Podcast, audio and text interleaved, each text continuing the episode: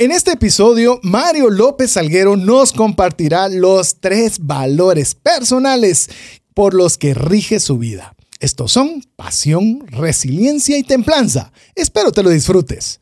El episodio de hoy es gracias a Central de Negocios, una agencia confiable de seguros en Guatemala donde puedes cotizar tu seguro médico. Recuerda que una sola enfermedad puede terminar con todos los recursos generados en una vida. Cotiza el tuyo al WhatsApp más 502 5995 4444. Tener seguros es una decisión financiera inteligente. ¡Iniciamos! Comienza un espacio donde compartimos conocimientos y herramientas que te ayudarán a tomar decisiones financieras inteligentes. Esto es Trascendencia Financiera. Soy César Tánchez y he practicado el ayuno intermitente. Ayunar por 16 horas no me ha sido tan complicado, ya que me es fácil no desayunar. Hola, te saluda César Tánchez y es un verdadero gusto poder compartir contigo un programa más de trascendencia financiera, un espacio donde queremos compartirte. A ver, ya te lo sabes de memoria, si ya tienes buen tiempo de escucharnos, ya sabes que son esos tres elementos que procuramos en cada programa de trascendencia financiera.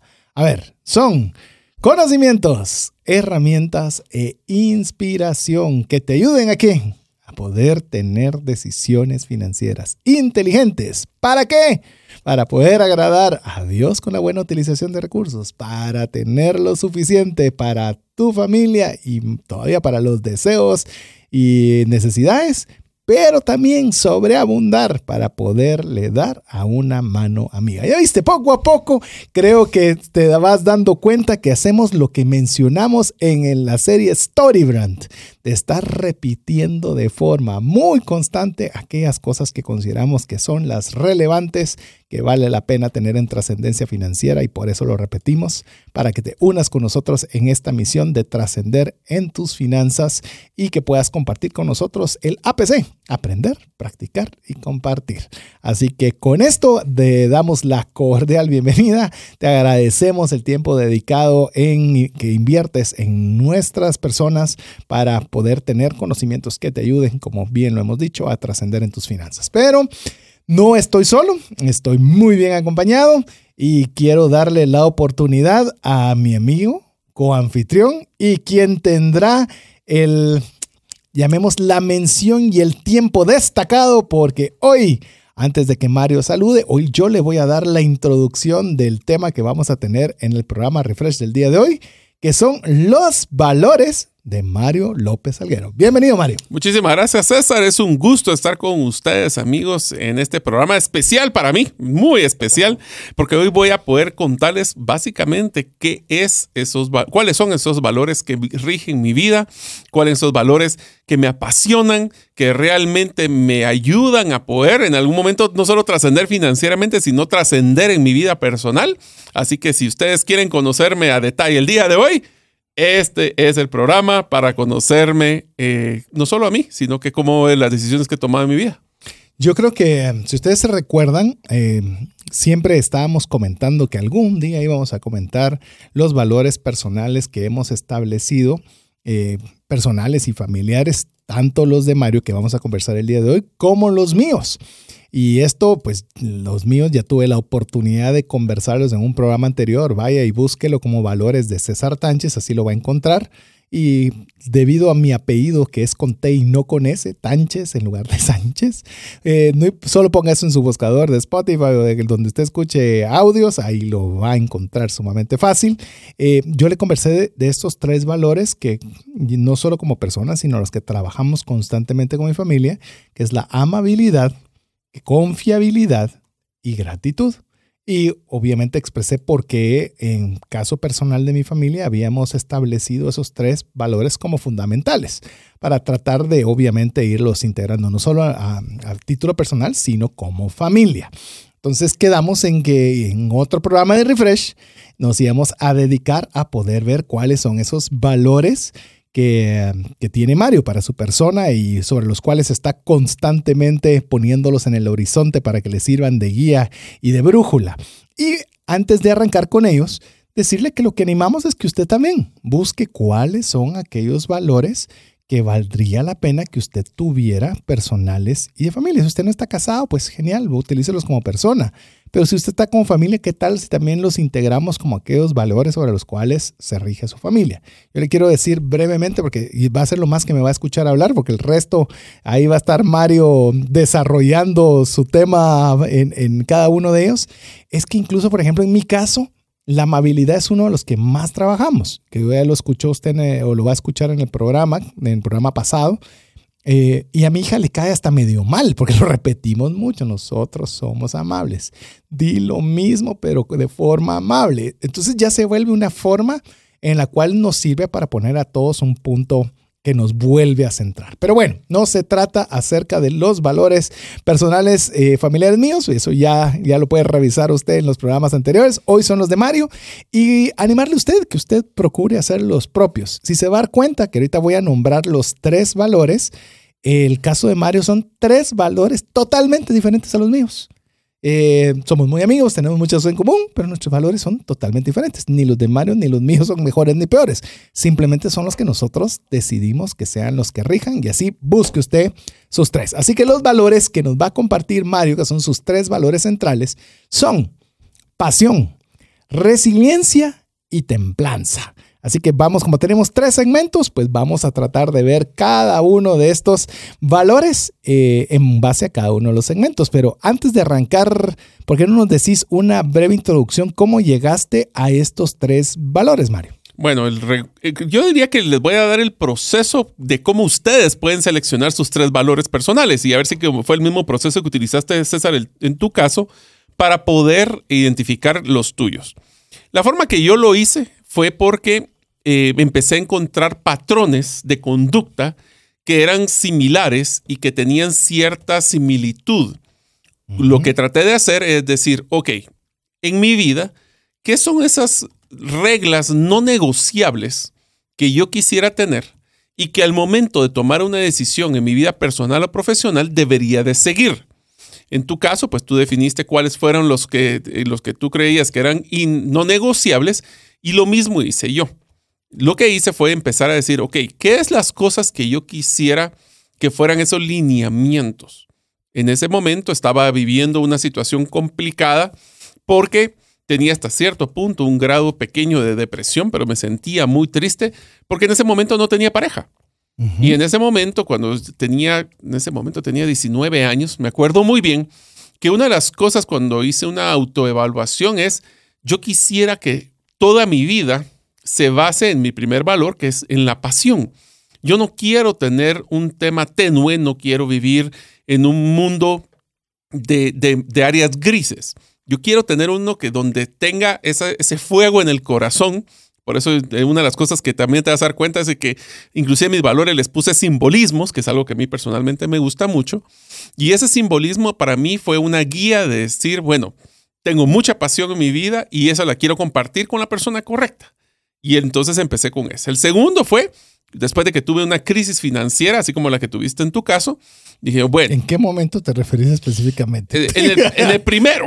en la, más grande. bueno, él diría que el primero, que fue cuando yo tuve, después de haber conocido a mi esposa, eh, por eso es que estas no crean que es así como que de un día para otro. Estos son procesos que le van ayudando en, en su vida a crear esas no negociables. Le diría, ese es el problema más importante, es qué son esas decisiones, qué son esas lineamientos que son no negociables en su vida. El segundo fue cuando tuve una crisis financiera, fue después de haber, eh, no sé si les he contado, pero yo cuando me casé estaba entre un trabajo y otro y literalmente me fui sin trabajo a mi luna de miel. Y regresé y la casa la tuve que mantener casi dos, eh, dos meses o tres meses a pura tarjeta. Entonces te imaginarás la incertidumbre. Y entonces una de las cosas que dije que me ha ayudado mucho, y eso tiene que ver mucho con mi personalidad de optimista, y es ser resiliente. Resiliente es me voy a caer porque sé que me voy a caer, pero me tengo que levantar. Y el último es uno de los valores que me ha costado y ese lo, lo, lo logré diseñar o identificar después de los 30, que fue de que aunque yo tenga el poder para poder hacer algo, no significa que debiera de hacer algo el proceso del autocontrol, regresemos a finanzas personales, el autocontrol de que porque puedo comprar ese dinero, porque tengo disponibilidad en la tarjeta, debería de poder financiar este producto, Ese es un autocontrol que ya les voy a contar a detalle cómo funciona el concepto de templanza. El templanza, te digo César, me trajo a identificar una filosofía de vida que me he identificado mucho, que es el estoicismo. Eh, ahí les contaré un poquito de eso, pero es una forma del minimalismo y el estoicismo que es vivir con lo, que necesito, no con todo lo que pudiera comprar. Y el otro, les voy a, les voy a adelantar un poco, es una filosofía de autocontrol y de, de autogestión, que es parte de lo que me gusta a mí. Nice, buenísima introducción de cada uno de estos tres valores que vamos a conversar, o donde principalmente será Mario el que va a conversar y todos los demás vamos a aprender, que son pasión, resiliencia y templanza. Le recordamos, ¿por qué no? Yo le voy a dejar la tarea, voy a dejar a Mario descansar en esa, ¿por qué no se decide usted a encontrar un valor? Ideal llegue a tres. Pero ¿cuál es aquel valor en base a lo que mencionó Mario? Patrones, algo que usted considera importante, algo que considera que no es negociable, áreas que usted deba de trabajar o incluso cosas que o algún valor que usted quisiera que lo reconocieran por. Así que algunas ideas para que usted establezca su propio valor. Y si se anima, compártanlo al más 502 59 19 05 42. A ver, Mario, pero arranquemos ya con el primero, pasión. Ya nos diste una introducción de cómo fue que llegaste a este primer valor. Pero como siempre en el programa nos gusta el definir. ¿Qué es para vos, o ya sea una forma técnica de diccionario, o para vos en particular, qué es la pasión? Bueno, yo lo encontré como un híbrido entre los dos. Y lo que para mí la pasión, eh, como un valor personal, implica tener un profundo amor, entusiasmo y dedicación hacia algo o a alguien. Es no atenue, es, eh, es, tiene un factor de emociones también. Es una fuerza interna que impulsa a las personas a perseguir sus metas, superar obstáculos y alcanzar un sentido de plenitud y realización en sus vidas. Esto nació mucho, César, cuando estaba hablando del tema de los sueños.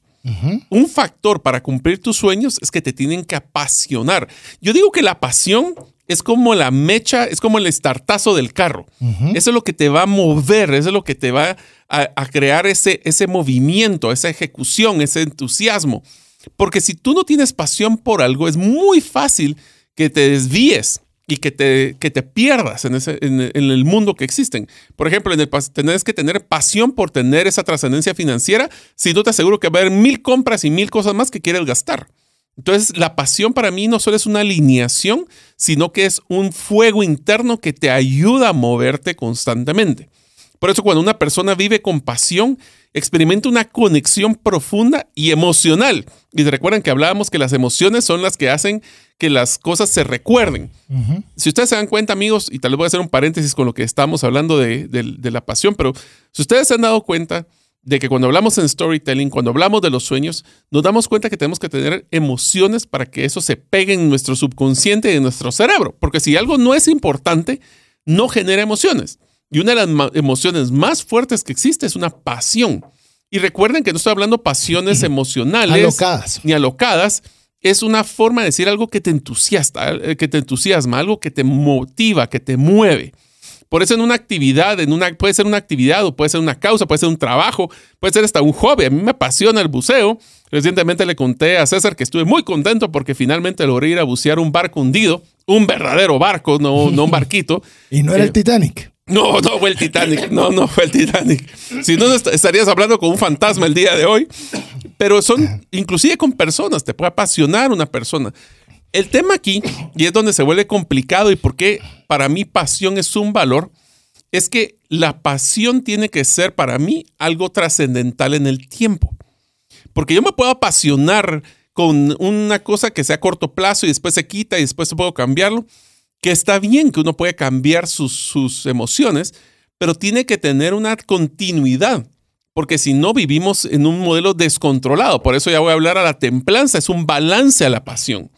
La templanza lo que te va a decir es que tenés que balancear esas pasiones y no irte por todo lo que se te apasiona por un ratito, sino que tiene que ir más allá y enfocarte en algo que te genere alegría y sentimiento de dirección a largo plazo. Por eso es que la pasión nos brinda ese sentido de significado. Si nada te apasiona, es tan aburrido levantarse en las mañanas. Es, un punto de, depresión si no vives con algo de pasión. No tienes un sentido de vida. No tienes un sentido de que, por qué te quiere levantar. Entonces, la pasión también te ayuda a generar ese startazo y ese enfoque todas las mañanas. Y eso es un tema que va amarrado a un camino que va a tener determinación, pero principalmente entusiasmo. Entonces, por eso mi primer valor, que lo hice, como te digo, a los 19 años, fue vivir la pasión. Ahora, dale. Sí, yo creía, y te voy a dar un, una, un, déjame ratificar lo que estás mencionando. Yo creo, y yo tiendo a no ser muy apasionado. Y uno puede pasarse una vida muy monótona. Monótona porque no pues ni te entristece nada demasiado, ni te apasiona nada demasiado tampoco. Por eso el tema de los viajes que usted nos ha oído constantemente, para mí, el tener un objetivo apasionante me motiva para trabajar, me motiva para... Te alinea. Eh, te alinea la pasión. Y me gustó el ejemplo que diste con un estartazo. El estartazo es un chispazo de arranque. Pero sin ese chispazo de arranque usted puede tener el último vehículo con el motor más genial y todo lo que usted quiera, pero no arranca el vehículo. O sea, es algo que es fundamental, que parecería sencillo, pero es fundamental para, el, para que el auto ejerza su poder. Igual uno como persona puede tener ese desarrollo. Bueno, te voy a poner el ejemplo, César, del caso que de uno de, los casos fallidos de, de, mis emprendimientos fue cuando quisimos hacer con mi hermano el tema de, del restaurante. Ya teníamos todos los, teníamos un chef que nos había hecho el menú, teníamos el mobiliario, estábamos a punto de comprar la, la pieza más cara que era la cocina y nos hicimos una pregunta, ¿a quién de nosotros nos apasiona la comida? Y eso se amarra, la pasión también se amarra al concepto de salario emocional. Si a ti te apasiona algo, te encanta y te llena ver una persona disfrutando de un plato, ese es un tema de pasión por la comida. Pues si ninguno de los cuatro teníamos la pasión por la comida, ¿quién iba a tener, quién iba a sostentar, aguantar todos estos inconvenientes y problemas si no existía ese, ese fervor para la comida en ese caso. Entonces nos damos cuenta de que la pasión también te ayuda para poder definir si hay algo que vale la, si te vale la pena en tu vida o no. Y podemos ver, obviamente, cuando hablamos de la pasión, eh, obviamente tiene un, llamemos una connotación bien amplia. Pero si pudiéramos conversar un poco, Mario, de los, de lo que vos has podido percibir como las características, beneficios que puede tener la pasión en la vida de una persona, ¿cuáles podrías mencionarnos? Algunos, de algunas de ellas, porque son muchas, pero las que consideras aquellas que son fundamentales para, para este valor de la pasión. Mira, te voy a dar algunas, pero antes de eso solo te quiero mencionar una cosa. ¿Sabes qué es una de las cosas que a mí me gusta la pasión? Que es contagiosa. Sí. Es contagiosa. O sea, si a ti te apasiona algo y lo vivís y se te nota en la, en la voz que te gusta y te apasiona, entonces eso se contagia. Y eso los ayudamos a que otros también se inspiren para poder compartir ese sueño juntos. Incluso te digo, te da liderazgo.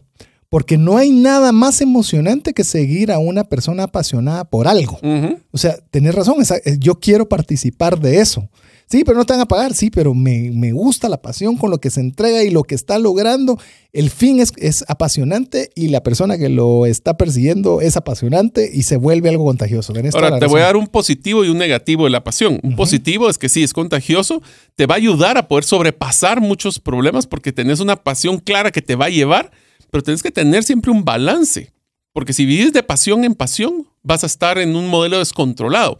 Por eso tienes que balancearlo con otros valores, en este caso para mí la templanza y la resiliencia, pero también tienes claro de que tienes que ser responsable de tus decisiones y no dejarte llevar por la primer pasión que se te ponga enfrente. Tienes que analizarlo, tiene que ser algo que te apasione en tu corazón, en tu alma, no solo en el primer momento. Porque yo creo que muchas veces la pasión tiene que ver con temas de relaciones y ese es un factor donde tenemos que tener siempre un buen balance. Sí, yo creo que la, pasión sola, y vos, vos, lo, vos que has estado trabajando en este valor por mucho tiempo, la pasión sola es como un fuego en hojarasca. O sea, prendió y se acabó. Sí. Si no tiene madera, si no tiene algo que le si no dé se alimenta, si no se alimenta, sirve para muy poco. Es, un, es, una, es, un, es una, una carga de adrenalina, es una carga fuerte pero que no es sostenible si no está acompañada de algo más. Así es. Por eso mi, frase que utilizo personal es todo lo que hagas, hazlo con pasión, pero tiene que ser una pasión duradera. Algunas características de las personas que tienen pasión es que tienen un sentido de plenitud y realización. La pasión proporciona un sentido profundo de, de plenitud y realización personal, porque perseguimos aquello que nos apasiona y esto nos va a brindar una sensación de propósito y nos hará sentir gratificado en el momento que lo cumplimos. Entonces, al tener una meta que nos entusiasma, que nos genera emociones y lo cumplimos, que no tiene que ser un tema monetario, puede ser un tema profesional, puede ser un tema personal, ese salario emocional es muy, pero muy energético. Sin lugar a dudas, sin lugar a dudas. ¿Y vos has sentido que la pasión te ha generado plenitud?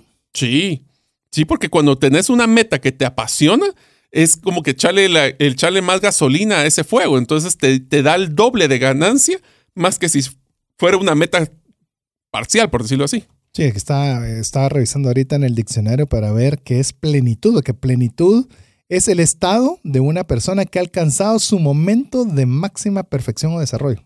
Interesante el concepto, que se siente como I'm on top of the world, diría la película. Me siento en la cima del mundo, ¿verdad? Y te diría que otra característica interesante es el concepto, y eso será que me describe a mí, pero alguien tiene que, si es apasionado, es entusiasta y lleno de energía ya que nosotros demostramos esa actitud positiva y la capacidad de contagiar. Te diría de que una de las cosas cuando aprovechando en el mundo corporativo, cuando uno cree realmente que su empresa, la empresa donde uno trabaja, está haciendo un cambio en su vida y le apasiona el, propósito, tiene el doble de gratificación que solo el salario que te están pagando. Como por ejemplo. Entonces, para eso tenemos que tener esa pasión. Otra cosa que es importante es tener una determinación y perseverancia.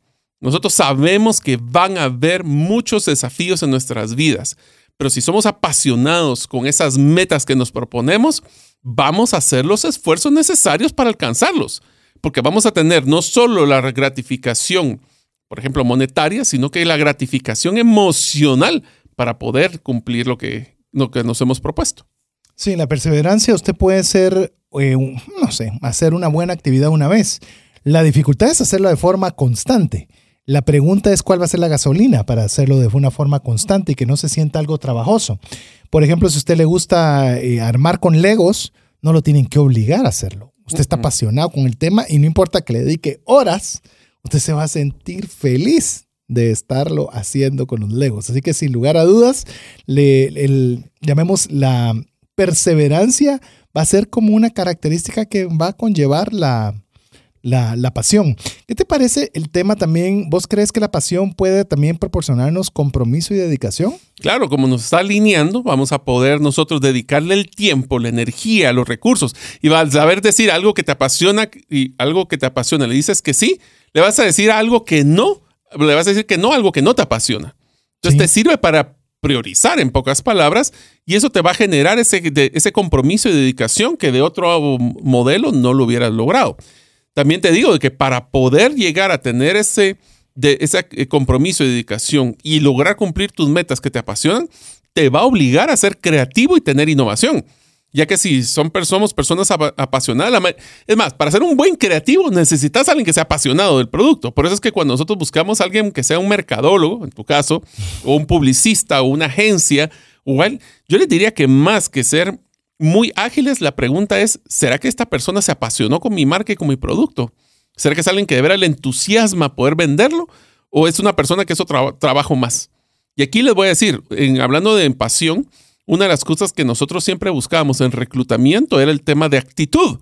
Y una de las actitudes más positivas que una, una persona podía demostrar era pasión por algo.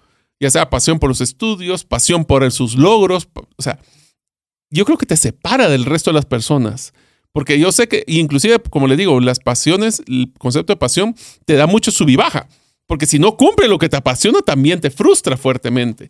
Entonces tienes que manejar ese balance entre lo que es la, la, creatividad para lograr tus metas y la inteligencia emocional para poder manejarlas. Y vos dirías, eh, Mario, eh, dentro de las virtudes de la pasión, ¿cómo podrías encontrarle ya vemos una, porque obviamente tiene una aplicación indirecta, sin lugar a dudas, a las finanzas personales, pero algunos ejemplos de cómo la pasión beneficia la buena utilización del dinero. Yo te diría que una de las cosas principales es que la pasión de tus metas a largo plazo va a lograr ayudarte a minimizar la influencia que tiene la gratificación instantánea. Si tú tienes claro que tu pasión es ahorrar para un viaje y eso te apasiona, te va a ayudar a balancear esas decisiones a corto plazo de tratar de obtener, de comer 10 veces afuera o de comprar cosas que tal vez no son prioridad. Y entonces esa pasión te da la alineación y el, y el enfoque que buscaríamos en nuestros presupuestos para poder minimizar esa tentación que tenemos en nuestra vida de gastar superfluamente. Sí, una es obviamente, como lo mencionabas, evitar la gratificación inmediata. Eh, cuando tenés ese plan, pues obviamente priorizás. Ya decís, voy a utilizar recursos solo donde me apasione o el objetivo que sea apasionante y todo lo que no me apasiona, es un gasto innecesario de recursos. Te voy a poner unos ejemplos de algunas historias personales, pero como tú sabes, una de las cosas que a mí me apasiona es el tema de aprendizar y estar inquieto de que mi conocimiento es un producto perecedero, que lo hemos mencionado dentro del programa. Entonces, para mí, literalmente, yo sé que suena feo para muchas personas, pero yo todos los días cuando me miro el espejo digo, si yo fuera mi jefe, me despediría el día de hoy. Miren qué pesado eso. Y si no tienes una pasión para contestar, no, porque estoy haciendo esto, es mucho mejor. Otra pasión que he tenido en mi vida es una pasión que me, que me ha llevado a hacer cosas un poco locas, pero es una pasión para evitar que el miedo rija mi vida. Y eso lo puedo demostrar con que a mí me daba miedo a las alturas. ¿Qué hice el año pasado? Me fui a tirar de, paracaídas de, de, una avioneta. O me daba miedo eh, cuando, cuando nadaba ver al fondo de un lugar porque sentía que me jalaba. ¿Qué hice? Me metí a bucear. O sea, tampoco no es que sea lo mejor para todos. O inclusive me apasionó mi familia. Y por eso es que yo renuncié a un trabajo corporativo porque viajaba tanto que me perdí la pasión por el trabajo porque estaba sacrificando mi pasión por mi familia. Entonces, hasta dentro de diferentes pasiones, tienes que priorizar cuál es la que realmente te va a regir tu vida y sea uno de tus valores. Fantástico. Es más, eh, estamos eh, comprimiendo demasiado lo que es el valor de la pasión, en el caso de los valores personales de Mario, eh, recordándole que queremos hacer, obviamente, aprovechar estos valores personales de Mario para que le puedan ser de utilidad a usted para la buena utilización de los recursos, pero también para que le sirvan de una guía, para que usted pueda también, si no lo ha hecho aún, establecer al menos uno, ojalá tres valores sobre los cuales rija su vida personal e idealmente su vida familiar. Así que vamos a ir a mensajes, recordándole que si usted ya los tiene, eh, alguno de sus valores personales ya establecidos, compártalo con nosotros al WhatsApp más 502 59 19 05 40, podemos hacer 59 19 05 42 para que usted nos comparta y a la vez si, si pudiera todavía extenderse por qué ese valor es importante para usted genial. Comparta con nosotros. Recuérdese APC, aprender, practicar y compartir. Vamos a importantes mensajes para usted y regresamos en breve. Si sientes que no te alcanza el dinero y que necesitas ordenar tus finanzas, el curso Transforma tus finanzas es para ti. En él aprenderás a gastar con inteligencia, salir de deudas, ahorrar con propósito, generar más ingresos y mucho más. Adquiere el curso en la página cesartanches.com en la sección de recursos. Invierte en tu educación financiera y transforma tus finanzas. Si llegara a fallecer la persona que lleva el ingreso al hogar, ¿se tendrían los recursos económicos para poder seguir adelante? Si la respuesta es no, el seguro de vida es algo imprescindible a contratar. Adquiere un seguro de vida de bajo costo que te devuelva todo lo aportado en 20 años. Cotiza el tuyo al WhatsApp más 502 5995 4444. ¿Sabías que según Employee Financial Wellness, un empleado ocupa más de 144 horas laborales al año lidiando con problemas personales de dinero? Mejora la productividad de tu empresa proporcionándole a tu equipo educación financiera. Solicita una propuesta al WhatsApp más 502 59 19 05 42. Si el contenido de este programa te genera valor, compártelo en tus redes sociales. Trascendencia financiera. Queremos agradecer cada uno de los mensajes que usted nos envía al WhatsApp más 502 59 19 05 42. Y ya sé que solo nos quiera mandar un mensaje para saludarnos porque desea que le enviemos el podcast a través del número de WhatsApp o nos esté compartiendo uno de sus valores o cuál valor le gustaría a usted poder implementar personalmente en su familia, compártalo. En esta yo, ya tuve la oportunidad de hacerlo en, algunos programas anteriores y ahora Mario nos está compartiendo cuáles son esos tres valores. Si se da cuenta, diferentes valores en diferentes etapas y diferentes las razones. Y ahí es donde no podemos decirle que es una receta mágica para todos, sino que cada uno podemos establecer qué es lo que nosotros tenemos que trabajar o queremos que sea un punto de referencia para nosotros de forma individual y o nuestra familia. Así que hemos conversado ya del primer eh, valor, que es la pasión, y ahora vamos a ir con el segundo, que es la resiliencia. La palabra es compleja, ¿verdad? Y además yo le decía resiliencia, sin la IE, hasta que me costó y por fin ya la aprendí. La forma correcta es resiliencia, L-I-E, resiliencia. No tuve que hacer casi que tareas así verbales, resiliencia, resiliencia, para no, no confundirme de decirlo de la forma que no era. Pero bueno, la resiliencia, ya nos contaste brevemente la historia de cómo es que nace este segundo valor. Pero al igual que los anteriores, Mario, me, anteriores, ¿verdad? En plural. Al igual que el anterior, eh, quisiera que nos compartieras un poco de cómo, cómo podemos encontrar una definición, otra vez, pues una definición técnica o tu definición o tu aplicación para lo que es la resiliencia. Una de las cosas que quiero mencionarles ahorita que les mencioné el concepto de la resiliencia es el concepto del simbolismo que te mencionaba, César. Para mí, una, una forma gráfica de poder ver la pasión es un corazón con llamas. Y siguiendo el concepto de llamas, el siguiente símbolo para mí con el tema de resiliencia es la historia de los ave fénix.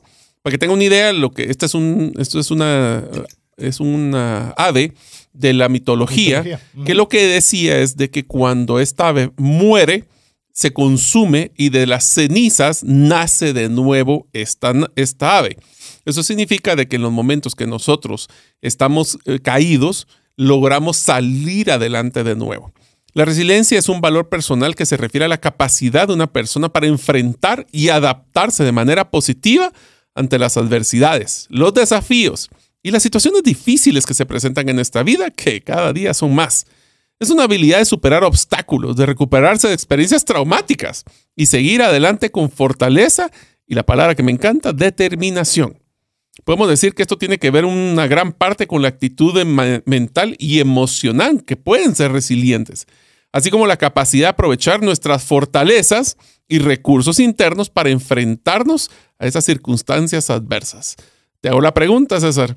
¿Alguna vez has tenido un problema traumático o una, un obstáculo en tu vida? No, jamás. Para nada. Nunca. Explícame qué es eso de los obstáculos. Pues es cuando se te, se te cae el presupuesto, se te acaban los ingresos, te quedas sin trabajo, o sea, eh, sí. Eh, a cada rato, ¿verdad? Es más, yo te podría decir que raras veces en un día, no te penses en una semana, en un mes, no estás en una situación difícil que tenés que sobreponerte.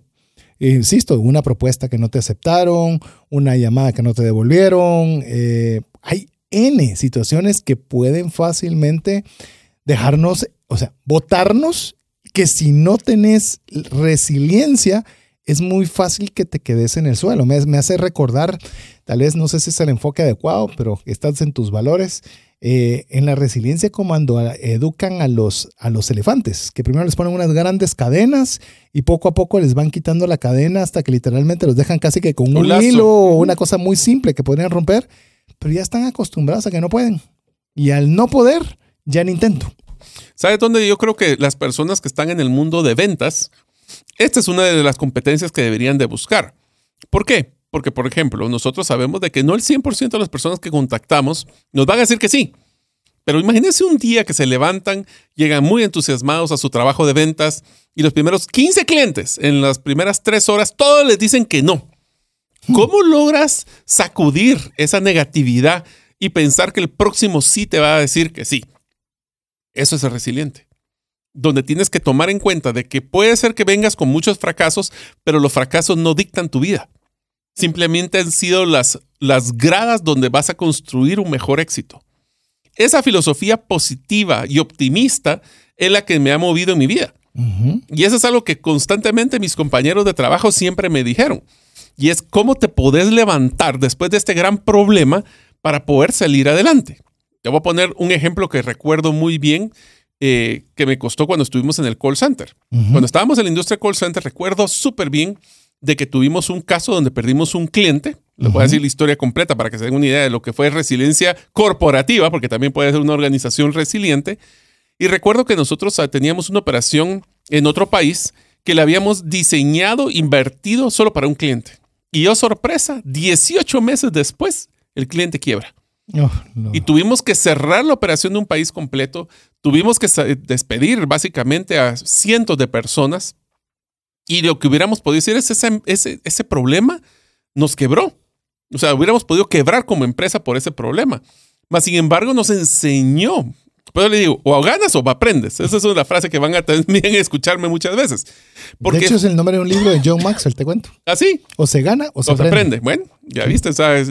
John Maxwell de plano me escuchó, por eso es que... Eh, vamos a decirle que te devuelva derechos. Que me dé los derechos de autor. Pero es bien, bien fácil tirar la toalla, como diríamos en Guatemala, o rendirse. Por eso es que la resiliencia para mí sí es uno de los que me mueve constantemente, porque cada vez que tengo un problema, o un momento donde ya digo, me, ganaron, ya no puedo hacer nada al respecto, te hace hacer algo muy importante, ver opciones, ver oportunidades, ver que existen mejores, mejores soluciones en el camino. Entonces, esto te va, no, no es que no te va a interiorizar el dolor. Este caso, perdimos un montón de personas, perdimos amigos que estaban en el trabajo, perdimos el cliente, Ahorita que me acaba de pasar recientemente, me le dediqué tres meses para una propuesta que tuvimos que licitar y la perdí.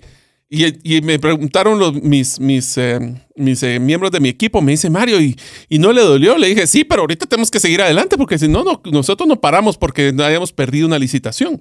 Entonces tenemos que luchar constantemente y esa inercia, ese ímpetu es lo que me, pues a mí personalmente siento que me caracteriza. ¿Vos qué pensás? Sin lugar a dudas. Y estábamos platicando. ¿Por qué no les contás, perdón, por qué no les contás la historia del primer curso que dimos de, del webinar? Fíjate que me quitaste, cabal, la idea que es la que iba a mencionar ahora. Solo para que usted tenga idea, tengo.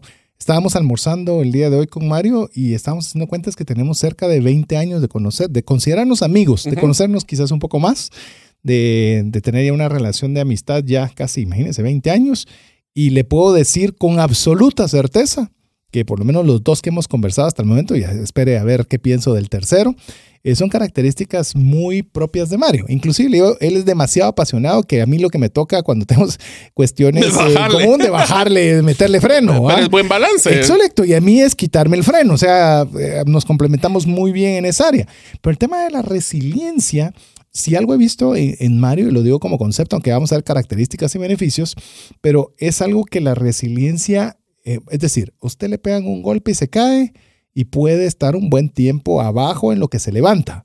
Mario, como lo ha vuelto un valor personal de vida, es me caí y para arriba, pues, eh, inmediatamente. A mí me toma tiempo. Es decir, sé que me debo levantar, me voy a levantar, pero me duele, me cae mal, eh, me molestó y todavía tengo que luchar para levantarme. Mario ya lo tiene como un instinto casi automático. De hecho, con lo que me está diciendo Mario que les cuente esto, es que sí, él hicimos un, bueno, hicimos varios, pero hicimos un webinar de, de eh, cómo hacer tu primera inversión en criptomonedas y lo teníamos por un sábado y Mario había sido operado de una operación seria el día viernes. Y le digo, bueno, yo lo voy a hacer, no te preocupes, no, que lo voy a hacer. Y que, yo, yo el sábado lo puedo hacer. Yo salgo a mediodía del hospital. Sí. Y yo dije, bueno, aquel que diga lo que quiera, yo voy a estar listo. Y ahí estaba conectado y ahí estaba para entrarle. Y es no consciente estar en el suelo. O sea, ya, me votaron, va, bueno, para arriba, pues. Y es algo que he admirado por sobre las tres cosas que, los tres valores que nos está compartiendo Mario, es el que más le valoro, porque realmente no, no, no acuchuchea la caída. No. Aprendemos, sacámosle provecho y vámonos. Pero rápido. Es que eh, aquí todavía te lo tengo que añadir. O sea, porque eso lo puede hacer cualquiera en, en distintos tiempos. Pero el hacerlo rápido, decir, bueno, para abajo, pues, bueno, vamos para arriba. Pues. Sí, pero todavía me duele. Para arriba. No hay tiempo. no hay tiempo. No. No hay que estar tiempo en el piso. Y te voy a decir alguna una cosa simpática para que se puedan utilizar la imaginación nuestros oyentes. ese webinar, yo todavía me meto a verlo porque me pareció tan simpático que todavía estaba en la camiseta t-shirt con la que salí del hospital, despeinado y todavía con los efectos de la anestesia. Y ahí estábamos hablando de criptomonedas y lanzando el curso. horas fue ese webinar. Cuatro horas. Y yo en la cama, porque me tuvieron que mover la cama a la sala para poder tener, porque fue una cirugía en la rodilla. Y ahí me miraban sentado, todavía tomándome las pastillas. Y bueno, pero ahora lo veo como broma, pero después también digo, ala, este sí, se, le pasó la mano. ¿eh? Se te pasó la mano. Es más, mí mismo se sorprende de mí mismo a veces, fíjate. Es, ¿qué te puedo decir? ¿Qué te puedo decir? Tenés toda la razón. Pero ¿qué tal si hablamos de algunas de estas características de las que estamos hablando de qué es una persona resiliente. Esto es bien importante, amigos. Les voy a hablar de las características que existen de la, de la resiliencia para que ustedes las valoren y evalúen si este podría ser parcial o totalmente uno de sus valores. Lo primero, para ser resiliente tenemos, tenemos que ser flexibles y tener adaptabilidad, ya que eso implica que nosotros nos vamos a ajustar a los cambios y a las nuevas situaciones. Ser resiliente también implica, por ejemplo, el tener la, te diría que la humildad de saber que lo que yo sé no necesariamente es lo más actualizado y eso, tener esa flexibilidad y adaptabilidad también es muy bueno en la negociación. Sin duda. Porque cuando nosotros vemos de que solo o yo gano y vos perdés, eso no te va a dar esa resiliencia porque en el momento que tú pierdas vas a quedar frustrado porque no habías visto esas opciones. En cambio, si tú cuando la solución no es única, sino que es una parte de un abanico de opciones que has evaluado, por eso es que es más fácil levantarse. Porque no fue perdí la única opción que tenía, fue fallé en una de las tantas que hubieran y hubiera podido haber hecho esto y esto diferente, ahora hagámoslo diferente. Por eso es que esa, es la mentalidad. Yo diría que esta resiliencia es un tema mental. Es como el fracaso lo ves, como, una, como lo que te ha definido en tu vida o como la oportunidad de crecer en otra cosa. Y como te lo dije, ¿cuánto tiempo vas a permitirte estar en el piso? Y es algo que, le digo, analizándolo a, nivel personal, es lo mismo. ¿Cuánto tiempo se va a permitir usted estar derrotado? ¿Va a darle un día? ¿Va a darle una semana? ¿Va a darle un mes? ¿Le va a dar un año? ¿Le va a dar su vida? Porque uno puede estar con una derrota toda la vida. Ah, sí. Eh, por eso la resiliencia, le digo, es algo que considero que es de vital importancia como bien lo decía Mario, la flexibilidad, adaptabilidad. La, y cuando mencionabas lo, mental, eh, también es el optimismo y la actitud positiva, sin lugar a dudas. Ah, sí, sí, si no tenés un optimismo y si todo es negro y todo es eh, oscuro y todo el día llueve, yo siempre fallo, ¿cómo vas a levantarte si crees que todo lo que vas a hacer está negativo? De aquí no me puedo levantar. ¿Cuántas veces hemos dicho eso? Ah, o, tal vez no lo ha expresado a viva voz, pero lo ha pensado. Bueno, ¿cómo, voy, ¿cómo voy a salir de esta deuda? En vez, en el momento que nosotros definimos, y ahí mira cómo va a cambiar la mentalidad cuando utilizamos este valor. Una de las cosas es, tengo una deuda de una tarjeta que realmente se me pasó la mano, y yo puedo decir, es que soy un deudor y esto nunca lo voy a sacar adelante. O este es un menos 10 y ahora tengo que definir cómo lograr salir adelante y cómo ahorrar en un futuro. Es un tema actitudinal, donde lo que tenés que decir es, no, esto no define, este fracaso no me define. Esto solo es una oportunidad de mejora. Me está doliendo, me está afectando, pero tenemos que ver cómo salir adelante. Eso te va a generar ese optimismo y esa actitud positiva. Un fracaso, como de nuevo, es un lugar donde tú vas a aprender. Les voy a decir una, una, anécdota y una estadística muy interesante. La mayoría de las empresas exitosas en Estados Unidos, que es donde yo tengo el dato, fueron hechas por personas que por lo menos fracasaron tres o cuatro veces antes. Te lo voy a cambiar. ¿Cuántas personas acertaron a la primera? Es rarísimo, si no es que no conocemos. Yo, no, conozco, ni uno. Y hemos leído muchas biografías de personas exitosas y ni bueno, uno llegó. Solo tienen que seguir, escuchar nuestros, de, nuestra inspiración. Desde el también, las programas de inspiración, Y se van a dar cuenta de que todas las personas tienen una característica, tuvieron que ser resilientes. Y esa resiliencia, Mario, me, me, me llama a que cuando logras entender la importancia de la resiliencia y te paras una vez, comenzás a ganar confianza y a la vez comenzar a, ser más eficaz porque te das cuenta que si antes te tardabas 10 años en pararte y lo pudiste hacer, bueno, ahora me tardaré 5, ahora me tardo un año, ahora me tardo meses y ahora no lo dudo y me levanto. Eso tiene que ver mucho porque si quieres ser una persona resiliente, tenés que confiar en ti mismo. O sea, tienes que confiar en que sí puedes hacerlo. Es lo que mencionabas. Si es una persona negativa, todo, se, todo está negro, nunca voy a salir adelante, ¿cómo te vas a levantar? Tienes que confiar que puedes hacerlo. Y aunque estés en el peor momento de tu vida, siempre está esa luz al final del túnel que le llaman, y ese es el eterno optimista. De nuevo, siempre estos valores, amigos, tienen que tener un balance.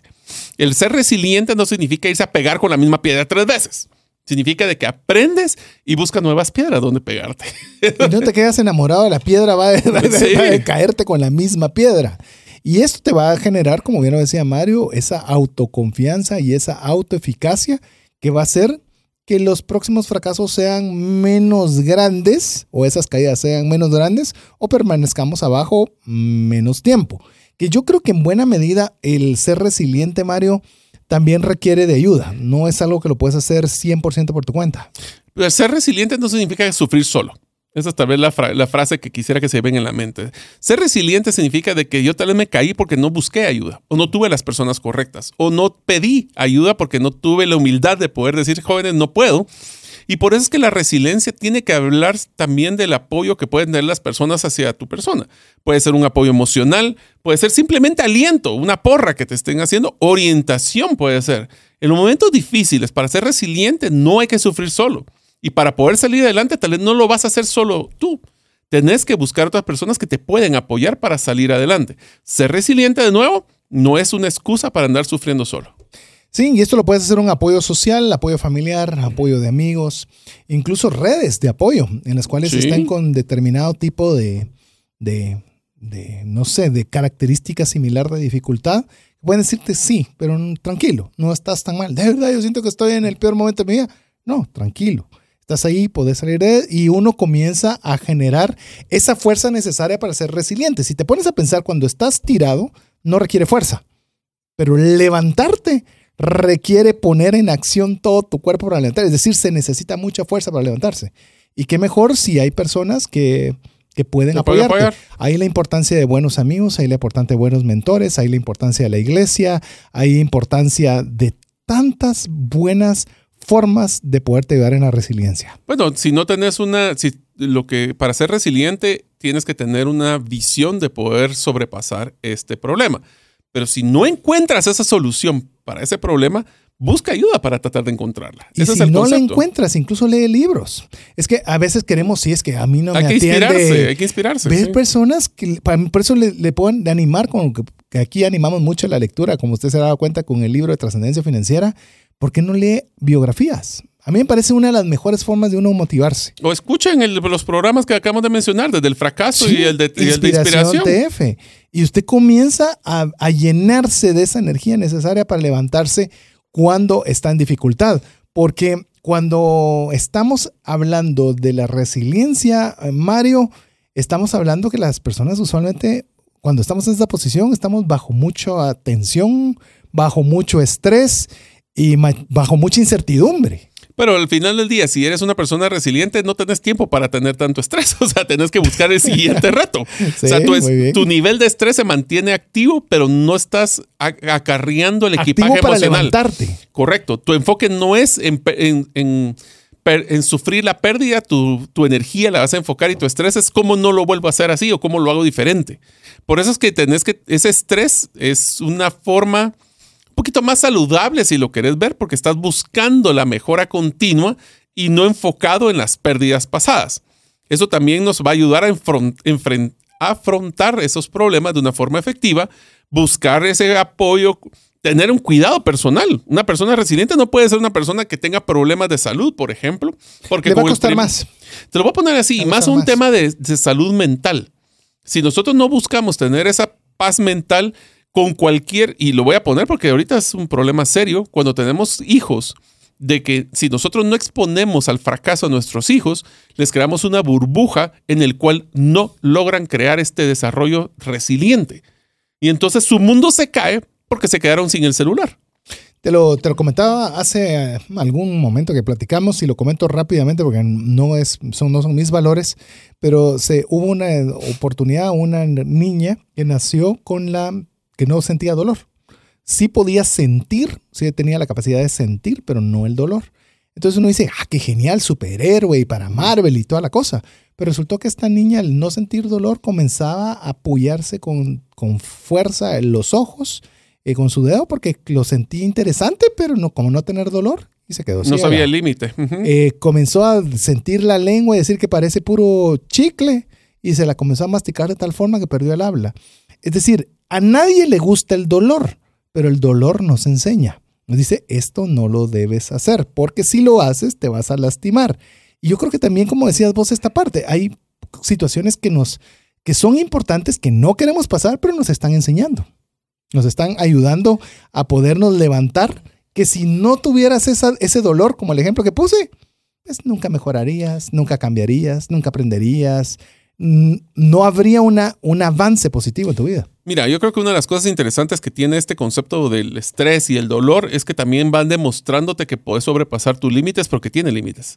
Así Para que entonces cuando ser resiliente no es ser golpes. Y, ser resiliente no significa ser tonto. No, no es, ponerte de frente. No es de pechito, ¿verdad? Como dirían. O sea, ser resiliente es una persona que aprende. Por eso es que tenemos que tener un aprendizaje y un crecimiento personal cuando eres resiliente. ¿Por qué? Porque si la capacidad de ser resiliente va amarrado a la capacidad que tienes de aprender y ser perseverante. Por eso es que nosotros en los días difíciles, nosotros nos enfocamos en tratar de mejorar constantemente. Yo no puedo ser resiliente si me mantengo siempre con las mismas capacidades. Con tus mismas herramientas. Porque entonces, pechito, es lo que pasa. Te está dando lo mismo porque tiene las mismas herramientas. Así es. Busca nuevos problemas. como diríamos en tu, en tu caso, con vos hemos platicado muchas veces, nuestro mejor reto es tener mejores problemas. Así es. No, no tener problemas. Los mismos, no los mismos. Mejores, mejores problemas. Y esto, sin lugar a dudas, pues cuando se es resiliente, pues vamos a tener mayor persistencia y determinación. Pero me gustaría, Mario, que me contaras, como lo hicimos en el segmento anterior, algunas aplicaciones directas. Ya sabemos que indirectas tiene muchísimas, ya lo que hemos estado conversando de finanzas personales o educación financiera, pero danos algunas ideas directamente relacionadas de la resiliencia con el uso del dinero. No conozco a nadie que no haya tenido en algún momento un desliz, un problema financiero por un tema de salud o por un tema de trabajo. Todos hemos tenido esto. La pregunta es, ¿ese problema financiero nos marcó de por vida o logramos sobrepasarlo? Tenemos un problema de, tarjetas de crédito, de deudas. Eh, eso nos ha definido y creamos una identidad de que somos personas deudoras o lo que estamos buscando es cómo esto nos va a demostrar y le voy a demostrar a los demás de que sí logro salir adelante. Eso es una actitud resiliente. Es, que vos estás, estás en tanta deuda que nunca vas a salir de ahí. Ahorita te enseño. Ahorita te enseño. Tal vez no te lo voy a enseñar ahorita, pero de que te lo enseño. Y te, lo, enseño. Esa, es esa es la filosofía resiliente, es cómo nosotros nos vamos a caer. O sea, les prometo que todos vamos a tener de aquí a que fallezcamos, espero que sean muchos años, problemas financieros. La pregunta es, ¿esos problemas te han definido? ¿Han definido cómo eres tú? O simplemente han sido parte de tu proceso de crecimiento y mejora para tener una trascendencia financiera. De hecho, quiero que nos contes algunas eh, historias breves de, cómo has aplicado el tema de la resiliencia, pero solo para ponerle un personaje que usted conoce, Elon Musk, el mismo Charlie Munger, socio de Warren Buffett, cuando se le expuso la idea de Tesla, dijo que iba a ser un absoluto fracaso. Y vino Elon Musk y dijo, aprecio el concepto, aprecio quien me lo dice, pero de todas maneras creo que vale la pena intentarlo. Así es. Y vaya si no tenía razón Elon y no lo tenía Charlie Munger. Entonces, eh, esa es Y le costó un montón, por cierto. Así que si alguien recibió palo, eh, fue Elon y hoy pues está cosechando de esas virtudes. Pero vos querías contarnos algunas historias personales en las cuales la resiliencia ha sido algo fundamental para tu vida. Yo te diría que una de las principales que marcó mi vida, porque tuve que ser resiliente, fue cuando me casé, que les mencioné. Yo me fui de viaje, tuvimos, gracias a Dios, mucho de lo que pagamos en el viaje de la luna de miel fue porque nos regalaron, parte de los regalos eh, fueron el viaje. Pero para mí fue muchísimo estrés. Imagínate que tuve dos, tres meses de que los gastos personales de la, de, la, pareja, ahora que ya éramos pareja, los tuve que financiar con la tarjeta de crédito. Y te voy a dar un dato que casi nadie conoce. Me costó casi dos años y medio, casi tres años, lograr limpiar esas tarjetas. Sí, no lo dudo. ¿Por qué? Porque igual habían gastos. A los dos años ya nos enteramos que tenemos la bendición de nuestra primera hija. Y el hecho de no de, tener que salir adelante, porque ya no solo soy yo y ahora es mi pareja, ahora ya tengo una, una hija en camino, te genera esa resiliencia. El ejemplo de la moto que mencionaste es uno importante, pero te voy a dar otro también. Cuando falleció mi papá. Cuando falleció mi papá fue un golpe muy fuerte para nosotros como los hijos, porque obviamente éramos muy cercanos a ellos.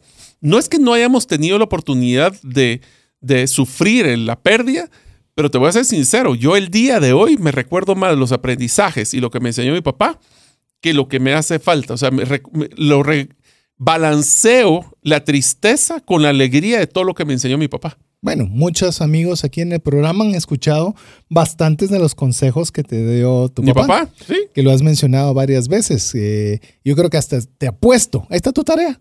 Si usted se recuerda de uno de los consejos que le dio el papá de Mario y se recuerda porque lo ha escuchado en más de alguno de los podcasts, escríbalo. Más 502 59 19 05 42. Estoy seguro, Mario, que vas a ver que vamos a, a recibir Ojalá, ojalá. los mensajes porque los has mencionado varias veces. Ya se me iba a salir, pero voy a dejar No, que usted no, no. sea el que lo y que lo encuentre. Pero bueno, vamos a ir a mensajes mientras usted nos envía su mensaje al WhatsApp más 502 59 19 05 42 desde participar en cualquiera de los comentarios que estamos haciendo o bien si usted quisiera recibir el podcast directamente en su WhatsApp, eh, solicítelo. Solo escribamos, quisiera que nos enviara por esta vía el podcast, guarde ese número entre sus contactos y listo, se lo enviaremos. Y mientras usted lo hace, lo dejamos con importantes mensajes para usted. Una sola enfermedad puede acabar o destruir considerablemente el patrimonio que te ha tomado una vida construir. No permitas que eso suceda y contrata un seguro de salud que te permita tener acceso a los mejores hospitales del mundo y con cero deducible en hospitalizaciones en Guatemala. Solicita una cotización al WhatsApp 5995 4444. Si sientes que no te alcanza el dinero y que necesitas ordenar tus finanzas, el curso Transforma tus finanzas es para ti. En él aprenderás a gastar con inteligencia, salir de deudas, ahorrar con propósito, generar más ingresos y mucho más. Adquiere el curso en la página cesartanches.com en la sección de recursos. Invierte en tu educación financiera y transforma tus finanzas. ¿Deseas aprender a invertir en criptomonedas y no sabes por dónde iniciar? El curso Realizando tu primera inversión en criptomonedas te guiará desde cero hasta realizar tu primera inversión. No necesitas experiencia o conocimiento previo. Adquiere el curso en herramientasprácticas.com e ingresa el código Bitcoin Economics para poder obtener 5 dólares de descuento. Apliquemos juntos el APC de trascendencia financiera. ¿Qué significa APC? Aprender, practicar y compartir. Queremos agradecerle cada uno los mensajes. Vamos a dejar tiempo para que participen ahí personas a ver si se recuerdan uno, porque han mencionado varios consejos que el papá de Mario le dio y que los menciona de forma constante y rutinaria en el programa. Son muy buenos consejos, así que escríbanos si usted se lo recuerda y de hecho si le ha sido útil. Más 502 59 19 05 42. Le recordamos que en esta oportunidad el programa de Refresh es Valores de Mario López Salguero, la cual hemos conversado hasta el momento dos de ellos, que es la pasión y la resiliencia. Pero ahora vamos a conversar de uno que usualmente no lo tenemos tan claro. Pasión, sí sabemos que es la pasión, que alegre ver a una persona apasionada, eh, resiliencia, sí, la persona que se levanta, pero templanza sí creo que quiere un poquito más de, no lo tenemos tan claro, por lo menos no sé usted, pero en mi caso lo tuve que entender, asimilar, casi que estudiar antes de, tener esa absoluta claridad. Pero bueno, Mario, ya nos contaste un poco la historia de cómo nace el valor de la templanza para tu vida. Pero al igual que los anteriores, contanos un poco de qué se trata la templanza como definición o concepto. Le voy a dar la definición y después les voy a contar sobre lo que les mencioné al inicio de este episodio sobre el tema de los estoicos. La templanza es un valor personal que se refiere a la capacidad de mantener el equilibrio. Regresamos al tema de pasión, ¿se recuerdan? El equilibrio, la moderación y el autocontrol en diversas áreas de la vida. Se trata de encontrar un punto medio entre los extremos, actuar en mesura y prudencia en nuestras acciones y emociones. Este es, el, diría, la persona que busca una templanza, busca el balance, busca el, el, el hecho de que nosotros, aunque, voy a decir la frase, aunque podamos hacer algo, no significa que debamos de hacer algo. Para mí, el simbolismo de la templanza es una balanza una balanza. Y te digo que es bien difícil porque inclusive en los otros dos eh, fue más fácil encontrar un símbolo. Este, la, este me costó, inclusive cuando me empecé a buscar templanza, le salen hasta cartas de tarot y cosas así meras raras. Uh -huh. Pero lo que encontré que más me identificó fue el concepto de una balanza. Debo de poner en balanza las cosas que nosotros debemos y queremos hacer. Este, este valor realmente donde encontró eco en mí fue cuando empecé a investigar sobre la filosofía estoica. La templanza estoica es la capacidad de resistirnos a las tentaciones. Suena como que fuera nuestro presupuesto, ¿no? Que queremos mantener nuestro presupuesto. Hay tanta tentación entre tanto gasto y las emociones que, provocarían actos contrarios a lo que nosotros ya definimos con la razón. Es por eso que nosotros decimos que como modelo estoico debemos de manejarnos en una manera equilibrada y aquí viene la parte que a mí me cuesta muchísimo. Por eso es que este valor sí me cuesta porque es importantísimo. Siempre le cuesta uno más. Este es el que a mí me cuesta es porque tengo que tener un modelo disciplinado y consciente. A mí la disciplina siempre me ha costado. Y esta es una de las cuatro virtudes de los estoicos. Las otras tres, para que tengas una referencia, César, es sabiduría, justicia y fortaleza. En pocas palabras, esta es mi, lo que llamo yo mi valor de balance, donde yo puedo irme de cara con temas de pasión, pero el hecho que estoy haciendo esto significa que debiera hacer esto.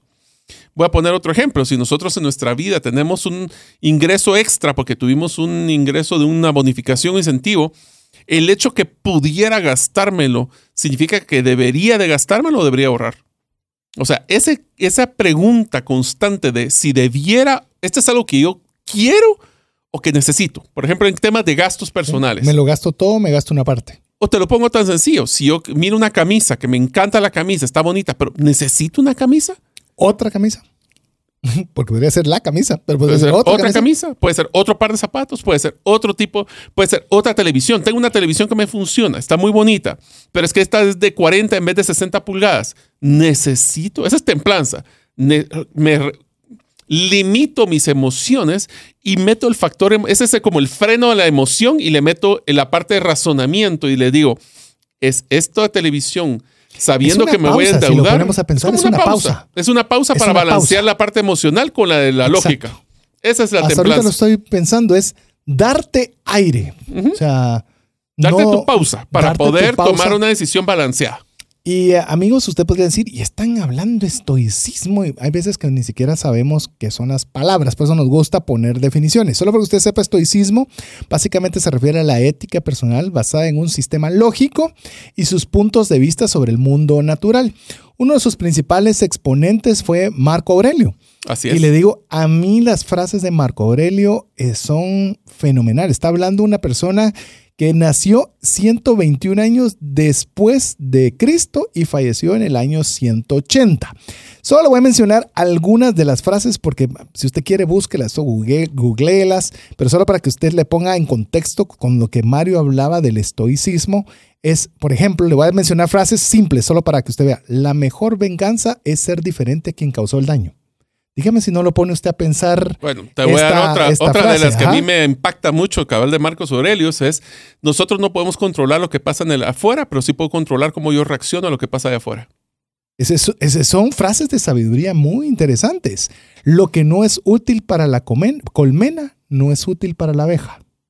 O sea, pero le digo, búsquelo. Son, es más, hasta me dan ganas de. Si usted quiere que hagamos un programa de trascendencia financiera compartiendo frases de estoicas, pues valdría la pena que lo pudiéramos también, que usted nos lo escriba. WhatsApp más 502 59 19 05 42. Le comento esto porque a veces palabras que nos suenan a una, esotéricos y cosas raras. Fíjate, sí, una vez estaba hablando de Bitcoin, me dice, y usted con eso de símbolos masónicos. Y yo, bueno, o sea, una cosa son los símbolos masónicos, otra cosa es Bitcoin. Entonces, lo que nos ayuda es a definir los conceptos para que tengamos claro. Y estemos claros, este es mi valor. Si usted lo comparte, bienvenido, pero no es algo que lo estoy forzando ni le estoy diciendo que debería ser su filosofía. De hecho, la, la idea de haber hecho estos programas lo pensamos mucho antes de hacerlo, porque al final son valores personales, pero creemos que pueden aplicarle fácil fácilmente su vida. El total, si usted quiere agarrarlo, copiarlo y para implementarlo, fantástico. y si no, le vas que le sirva de una base para establecer los suyos. Pero yo creo que Mario, vos tenías todavía encima del tema de la definición, vos tenías como una definición personal, que no, es, no la va a encontrar en Google, que esa es la tuya. Se los mencioné dos veces y ahorita se los menciono para cerrarlo. Para cerrarlo, quisiera que lo, que lo cerráramos. Es el hecho de poseer el poder para realizar algo no significa que deba de realizarlo. Entonces, por ejemplo, cuando hablamos de la balanza, la balanza tiene que tener dos palabras, poder y deber el hecho que pueda o tenga el poder para hacer algo significa que tengo el deber o debería de hacerlo. La obligación, casi. El poder y deber. Ese es el balance entre el poder y deber. Esa es mi, mi forma de explicarlo. Fantástico. Y si dan cuenta, Mario es muy visual. Le Sí. gusta tener así algo con qué relacionarlo. Yo soy más auditivo, yo, yo tiendo a ser más... Por eso, corazón en llamas, el ave fénix y la balanza. Así que ya lo tiene ahí Mario, cómo el poder recordar con uso. Pregúnteme el mío. Yo no le tengo ninguna visual a nada. Estoy pensando si lo debería tener. No, pero cada por lo quien es diferente. lo tenemos. Cada quien es diferente. Y el que le gusta más tangi- tangibilizarlo, pues agarra una su taza y vea dónde le pone una su gráfica, vea Así cómo le funciona mejor. Pero Así bueno, es. veamos algunos de los beneficios de la templanza. Ya la definimos y de, de alguna forma en la definición estamos encontrando beneficios per se. Pero, ¿qué te parece si vemos algunos más puntuales? Bueno, uno de los primeros, y lo hablamos, es que tenemos que tener un cierto grado de equilibrio emocional. La templanza ayuda a mantener un equilibrio de esta emoción, pero que sea estable. Una persona que vive con templanza tiene mayor capacidad para mejorar sus emociones, evitando reacciones excesivas o impulsivas y manteniendo la calma y la serenidad en situaciones desafiantes. En pocas palabras, esto puede, la gente lo puede evidenciar como lo que llaman la, casa, la cara de póker. Y es como yo logro mantener un balance de mis emociones para que sea ese balance de emoción y raciocinio o la lógica la que va a tomar la mejor decisión. Y, eh, y pensando en lo que estabas diciendo, se me ocurre que um, hay personas que esto es debido a muerte. Me estoy poniendo a pensar, corregime otra vez si, si el ejemplo es válido, en un médico que está operando. Él no puede a lo loco meterse y emocionarse y ahora qué. Pero de repente está colapsando el paciente. Pero tiene que tener templanza. Por supuesto, ese es donde muestras templanza. Exacto. Pero si el doctor se está muriendo y él está tranquilo pensando Bueno, cuál es la ¿sabes próxima. dónde es Estoy que- infiriendo, pero tu hermano es Sí, médico, así es que vos puedes totalmente. incluso ratificarlo. Los con mejores forma- médicos no son los que se alocan, sino que se bloquean. Es más, una templanza te ayuda a no bloquearte. Otro de los lugares es cualquier momento que tengas una crisis. Una crisis te abruman las emociones, te bloquean las emociones y lo que haces es la templanza balancear y decir, ok, ok, ok, paciencia, todo lo que es estrés, todo lo que son las emociones, relájense. Ok, ¿qué está pasando? Este es como tu, tu, tu cerebro emocional y tu y cerebro lógico se logran como que poner en, en- en de acuerdo. Ujú. Es una Tener forma. un equilibrio. Sí. Tener equilibrio. Y esto, y esto por, ¿sabe? Lo estoy pensando ahora con lo que Mario está exponiendo. Eh, por eso es que nosotros motivamos mucho el tema de la generosidad. De que usted ayude y usted dé. ¿Por qué razón? Porque muchas veces también nosotros esa balanza la tenemos que nuestros problemas son el fin del mundo. Te da un contexto. Pero cuando estás contexto. con más necesidades de otras personas que le están pasando mucho peor, decís, momento cerebro. Hay que ser un poco más agradecidos, es ver que la cosa no está tan mal y le das otra vez esa serenidad, esa pausa a tu cabeza para poder pensar de una mejor forma. Ahora, aquí estamos pensando, César, de que la templanza es como frenamos las emociones y le damos chance a la parte lógica a tomar decisiones. Pero esto funciona al revés también. Llega un punto de que si yo estoy analizando tanto las cosas, nunca es. Te voy a decir, regresando, es que le voy a decir una de las frases que me dijo mi papá, ¿verdad? ¿Será que se las paso de chisme? Ah, Bueno. esa no vale. Va, esta no vale. Pero una de las cosas que mi papá me dijo es que para poder casarte, cuando estaba a punto de casarme con mi esposa, me dijo, tenés que ser sumamente eh, dedicado y responsable, pero al mismo tiempo tienes que ser muy irresponsable. Ese es un modelo de templanza. ¿Por qué? Porque tienes que ser responsable porque tenés que saber que ahora ya va a ser una familia, quieres tener casa, carro, sueldos, puntos y todo lo demás. Pero si quieres tener la mejor casa, el mejor carro y el Nunca te mejor, vas a casar. nunca te vas a casar. Entonces la templanza también viene a ponerle freno a la lógica y decir, a veces hay que tomar riesgos. A veces hay que dejar que la emoción también te ayude un poco a tomar decisiones y a moverte a tomar esas decisiones. Entonces, ese balance no es solo de un lado, es de ambos lados. Por eso es que también te ayuda a tomar decisiones conscientes. Esto no, no solo conscientes, sino reflexivas. Una persona que vive templanza evalúa cuidadosamente las situaciones y considera las opciones. No te bloquea porque te dije, ve qué opciones hay para solucionarlo, para elegir la más adecuada basado en nuestros valores y los objetivos a largo plazo. ¿Te suena como que manejaras tu presupuesto así? Inclusive me hizo recordar un amigo, eh, no voy a decir su nombre, sé que puede estar en paz. De esta manera no creo que escuche el programa, porque no vive, no vive en Guatemala y no sé si escucha el podcast. No me ha aparecido la estadística, así que de suponer que no. así que, eh, que él decía que él mm, no usaba tarjetas de crédito. Y dije, bueno, qué bueno que no usas tarjetas de crédito, controlaste. Yo utilizo dinero en efectivo. ¿Por qué? Porque yo todo lo que tengo disponible me lo gasto. Todo. Eso no está bueno, tan bueno. Exacto, ese es mi punto. Entonces, él, su forma de tratar de darse aire si llevaba 100, por decirte algo para gastar, sabía que su tope era 100. Sí, pero no qué volatilidad de calidad de vida, porque Por supuesto. hoy sí, mañana no, tal Ese vez. es mi punto. No es, o sea, comenzás a, a- tomar decisiones de forma inconsciente y si lo tenés, te lo gastás. Eso es porque podés, lo haces. Pero no es No lo que deberías debe-. Exactamente. Estoy poniendo el ejemplo extrapolado de alguien que no tiene ese contrapeso o no tiene la templanza porque un día se llevó la tarjeta de crédito porque se le ocurrió. ah, Entonces, hasta toparla. ¿Verdad? Entonces, es bien peligroso no tener El ese balance. eh, ese balance. Sí, inclusive te voy a decir una de las cosas que a mí personalmente me ha dado mucho más valor, este valor, vale la redundancia. Y es que me ha ayudado a, mi mejo- a mejorar mi salud y bienestar. ¿Así? ¿Por qué? Contá un poquito. Ajá. A ver, ¿por qué? Porque la templanza se maneja también hacia los límites saludables en nuestra vida. Ujú. El tener templanza nos afecta porque logramos manejar el estrés en que no las emociones no nos abruman, no nos se nos pegan y amarrado a la resiliencia no las estoy chineando o cargando, sino que las suelto rápido para salir. Por eso te digo que este es un triángulo de balance entre comida. complemento. No, la comida, como lo dijiste en saludable, ahorita lo pensé cuando El hecho que me hablando. podría acabar la pizza no significa que deba acabarme la pizza. Es un ejemplo. Y vos sabés que, por ejemplo, a mí me ha pasado y, y- y- llamemos bajo un cierto estudio, dicen que esa es una señal de alguien que pasó pobreza o limitación. Pero voy a contar el ejemplo. A mí no me gusta dejar sobras. No, a mí tampoco. Porque- Eso me lo enseñó mi suegra. Eh, de, de alguna forma siento como que es desperdicio o como que vas a dejar algo y aunque ya no quiero, pero siento la impulsividad de comérmelo y terminármelo. Pero también decís, pero por tu salud deberías decir, bueno, lamentablemente se quedó, simplemente debería, no, no puedo, más no No te- debería. Otro ejemplo que te lo voy a poner con algo que nos pasa a todos nosotros. El hecho que yo pudiera estar viendo redes sociales hasta medianoche no significa que debería, sino que debería enfocarme en mi salud física a través del sueño.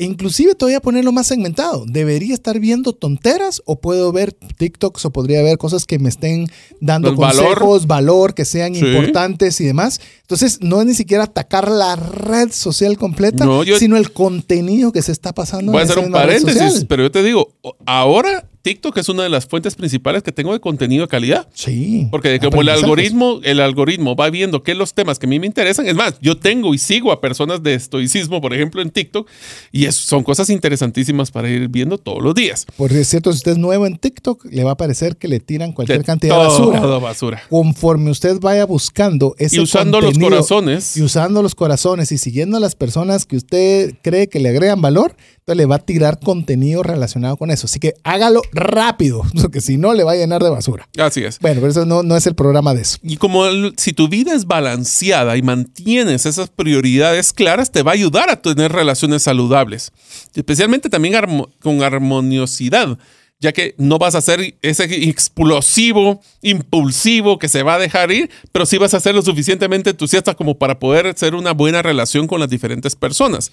Esto te demuestra el equilibrio emocional que vas a tener y la prudencia, y ahí va mucho a tu eh, valor personal sobre el de confiabilidad, no, es el de amabilidad, de que el hecho que puedas decirle las cosas a la gente como son no significa que debieras.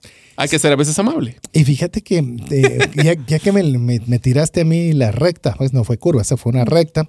Algo que la templanza, yo creo que en mi caso es algo que tengo que trabajarlo, pero creo que de alguna forma no me es tan difícil. Pero eh, hay alguna característica particular que mi esposa me la hace ver. A mí, mira, es que hay que tomar este dinero. Tranquila, vamos a pensarlo. Y normalmente no tomo una decisión rápida ni inmediata. Y es increíble que con solo hacer esa pausa, muchas veces se solucionan las cosas. Bueno, ¿cuál fue una de las principales recomendaciones que dimos en el en la programa de compra en línea? No compre nada de una sola vez, déjele en el carrito y duerma una noche para ver si todavía lo quiere al día siguiente. Y para las decisiones también, y para los problemas también. No tiene que tomarlo en el momento, porque tiene que saber cuáles son sus repercusiones. Debería hacerlo. Puedo hacerlo. Debería hacerlo. Y comienza a darle permiso a su cabeza. Esa pausa, me gustó esa, la, la palabra serenidad, creo que es la, la palabra clave y no, la, no pausa. Y prudencia, eso Pero te diría que es ¿sabes otro. qué? Es que cuando lo estás mencionando con relaciones saludables, las otras personas llegan con esa tensión y se les baja la tensión. Va, Porque ya, ya, ya como que promoviste el ambiente adecuado para... shh, Te lo voy a poner así para que tengas una imagen. Yo, como de nuevo soy Ajá, muy visual. visual. Imagínense que llega una persona, en este caso puede ser nuestras hijas. Papá, tengo este problema y es una crisis y se me acaba el mundo. Que no sé". Shh, pa, pa, pa. Tranquilo, freno de mano. Vamos a platicar. ¿Qué es el problema? Este. ¿Cuáles son las soluciones? Tales. Ahí tuviste templanza. ¿Por qué? Porque lo que hiciste fue no dejarte ir por la inercia y la velocidad y la emoción, le diste la pausa. Del otro lado, la templanza es el hecho que, y aquí viene una cosa interesante, el deber y poder también viene, por ejemplo, para poder desarrollar buenas relaciones personales, porque el hecho de que no debería de hacerle algo bueno a mi, a mi esposa, pero no puedo hacer lo que me gustaría, que es llevarle a un restaurante, puedo evaluar qué otras cosas sí están en mi control. Esto de templanza tiene que ver también mucho con el círculo de influencia y círculo de preocupación. Yo puedo tomar decisiones sobre lo que yo controlo. Y por ende, tal vez no la puedo llevar a un restaurante, pero le puedo llevar flores. Entonces, deber y poder también viene del otro lado.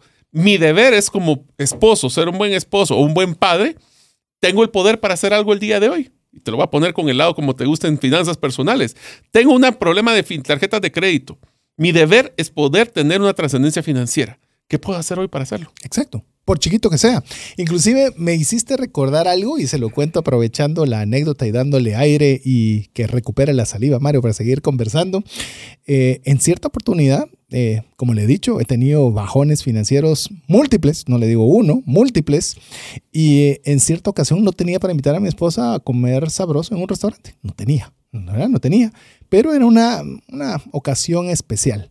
¿Sabe lo que hice esa vez? Les lo digo para que usted vea lo del poder y creer. Yo quisiera llevarla, pero no puedo. Entonces, dentro de lo que puedo, ¿qué debo hacer? ¿Te das cuenta cómo va a ser? Te da el balance, te da el balance. Es, es como cíclico. Y fui a un lugar donde venden comida muy sabrosa, preparada, deliciosa y demás, que fui a comprar la comida, la comida, la ensalada, porque no soy bueno para cocinar, y lo preparé todo y lo llevé a la casa, preparé linda la mesa, se calentó la comida, porque no puedo decir que hice más que eso. Y fue una comida deliciosa, comimos sabroso en casa, fue una experiencia bonita, diferente. Y usted comienza a hacer ese balance. Así, ah, pero yo es, la tengo que llevar a comer. ¿Cómo hacer eso posible? Y entonces me endeudo. Tranquilo, ¿puedo? No, no puedo. ¿Debería hacerlo? Tampoco debería hacerlo. Dentro de lo que puedo, que sí puedo. Ah, pues entonces ahí comienza a buscar otras alternativas. Pero eso requiere templanza. inclusive te voy a decir que también requiere algo que es uno de los factores principales que tiene la templanza, es la autodisciplina. Esto significa controlarte a mí ti mismo, a mí mismo. Mí mismo, relájese, quietecito. Nosotros tenemos que estar claro que la autodisciplina y la capacidad de establecer límites saludables en nuestras acciones y hábitos es clave para la templanza. Imagínate esto. Y ahí es donde les digo que ese es uno. Por eso es que estos valores son la guía. Pero eso es una lucha constante. No es como ya tengo templanza y acabó. sino que es, ok, todas las decisiones yo las pongo en estos tres filtros: pasión, resiliencia y templanza. Me va a ayudar a poder tener, ya lo pensé, me va, dejamos ahí. Te apasiona lo que vas a hacer. Y eso te va a generar de que si te caes te vas a volver a levantar, ahí es donde tomo las decisiones. Entonces esto es un proceso. Y el tema de la autodisciplina para mí yo soy súper aventado de que yo, si te acordás, bueno, ¿cómo fue la última vez que estuvimos con vos de viaje? Que me dijiste, puchis, con vos es fácil ir de compra porque voy, entro, me gustó, lo compro y me fui. Pero eso también no significa que haya sido la mejor compra de todas. ¿Me entendés? Sí, y yo creo que la, y eso vos que lo has practicado ya de una forma más consciente, no creo que se pueda tener templanza sin autodisciplina. No. No se puede. Es que la, templanza es la autodisciplina de nosotros mismos. Antes de actuar, tenés que definir esa, esa o hacer esa balanza entre poder y, y, eh, a ver, poder, y, deber. Ahora, si esas emociones no te están atropellando, esa, esa como bola de nieve que te va a atacar y esa avalancha de emociones no te deja atacar, te va a ayudar al estrés también. Eh, si te das cuenta, mi, uno de mis dos valores, el de resiliencia y el de templanza, están muy enfocados a balancear posiblemente la, la pasión de la pasión. Sí. Y eso nos va a ayudar a reducir el estrés porque vamos a tener esa, vamos a bajar la ansiedad, vamos a tener mejor autocontrol, que nos va a llevar a tener que desarrollar muchas eh, virtudes adicionales. Te voy a mencionar algunas virtudes adicionales de la templanza que va a amarrar a una de las tuyas. Tenemos que tener paciencia. ¿Cómo puedo tomar una decisión y saber si voy a balancear el poder y deber si no tengo la paciencia para tomar la decisión? Humildad, perseverancia y algo que encara en conjunto con vos, ser gratitud. Sí.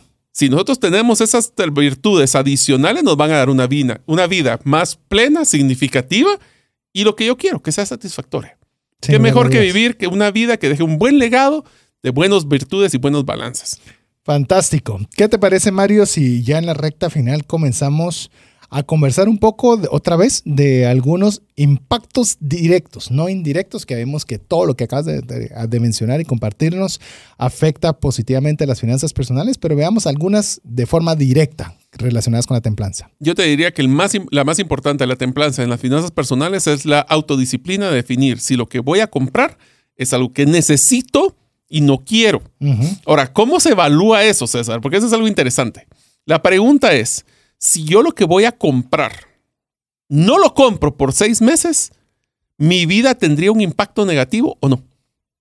Si la respuesta es no, es porque lo quiero, no porque lo necesito. Porque cualquier cosa que yo necesite va a tener un impacto fuerte en mi vida en el corto plazo. Entonces, esa es una forma que yo les diría, si quieren esa camisa que tanto les gustó, si no la compras, te vas a morir del frío, vas a tener mucho calor, te vas a ver no vas a poder entrar a la oficina porque no tiene la camisa correcta. Si no, es porque te gustó la camisa, no porque la necesitabas. Esa es la primera balance que tendrías que tener con templanza. El otro es el hecho de que aunque tenga el dinero, porque como les mencioné, puede ser un ingreso adicional, puede ser que tenga un, por ejemplo, te voy a poner un ejemplo de, de lo que me está sucediendo. Mi hermano me prestó un dinero para un tema que queríamos invertir juntos. El hecho que mi hermano me haya prestado el dinero al igual que mi papá, no significa que me lo está pidiendo ahorita. Pero me entra unos ingresos adicionales, ¿debería de pagarle rápido a mi hermano? Sí. ¿Por qué? Porque tengo el poder para hacerlo y el deber ya lo tengo, porque él me tuvo que la confianza en mí para prestarme ese dinero. Entonces, ese tipo de balances son los que nosotros tenemos que tener a, la hora de la templanza.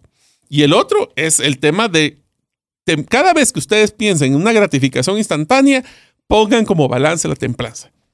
¿Será que esto porque me urge? Es que voy a poner las promociones famosas. Es que solo tiene 20 minutos para comprarlo, si no, no se va a tener el 10% de descuento. Con la templanza, lo primero que haría yo es decir, ok, este precio menos el 10% de descuento, ¿qué tan se, ¿cómo se compara con los precios cuando no están en oferta? ¿Será que tal vez si no están en oferta son más baratos? ¿Será que si yo he visto todas las opciones donde puedo comprar este mismo producto, existe otra oportunidad para hacerlo? ¿O me voy a dejar ir por la emoción porque esta es la oferta? Ahí nos damos cuenta de la templanza nos sirve para balancear esas decisiones. ¿Y qué te parece, Mario? Ya para cerrar, para porque ya yo creo que mal acostumbramos en los dos segmentos anteriores que nos contesta algunas experiencias de tu vida ah. donde la templanza fue clave. A ver, amigos, esta vía es con dedicatoria para todos los que nos están escuchando en, el, en un vehículo. Templanza es no tener que gritar ni hacer ninguna mala seña cuando una persona se atraviesa en nosotros. Sí. Yo puedo hacerlo ¿Debería, hacerlo? Ah. y te lo voy a decir así. El deber hacerlo es que muchos van a decir, sí, pero es que si no, no educo al otro. No te pero tuviste autodisciplina. No. Te afectó la presión. Por ejemplo, pues yo dejé de hacer esto porque literalmente se me subía la presión cuando estaba en la... El otro se te cruzó y ni que tal ni cuenta se dio. Y el que salió con... afectó. y el que va a parar con un infarto soy yo. Ah, no, eso no se vale. Entonces, templanza sirve hasta en ese momento. Especialmente cuando les voy a dar un ejemplo de un caso que a mí me pasó hace dos semanas. Fuimos a comer con mi familia, nos llevaron la cuenta y me doy cuenta de que no pusieron un plato que de los que pedimos al final. Ya me podía haberme simplemente quedado callado y aunque me di cuenta, la verdad es que era un valor que era sustancial, era como un 20% de la cuenta y dije, esta pobre niña que está atendiéndome se lo van a cobrar. Entonces la llamé y le dije, mire, porfa, se le olvidó. Me dijo, ah, muchísimas gracias, porque si no me lo hubieran cobrado. Exactamente. ¿Debería de haberlo hecho? Sí. ¿Podía hacerlo? También. Y o podrías no haberlo hecho. Pero entonces iba a ser incongruente con mis otros valores de, de, la pasión, tengo pasión por la gente, etc. Entonces, en las negociaciones, recuerden, para poder ganar, ganar, tiene que balancear entre lo que puedo negociar y lo que debería de negociar. Me encantó.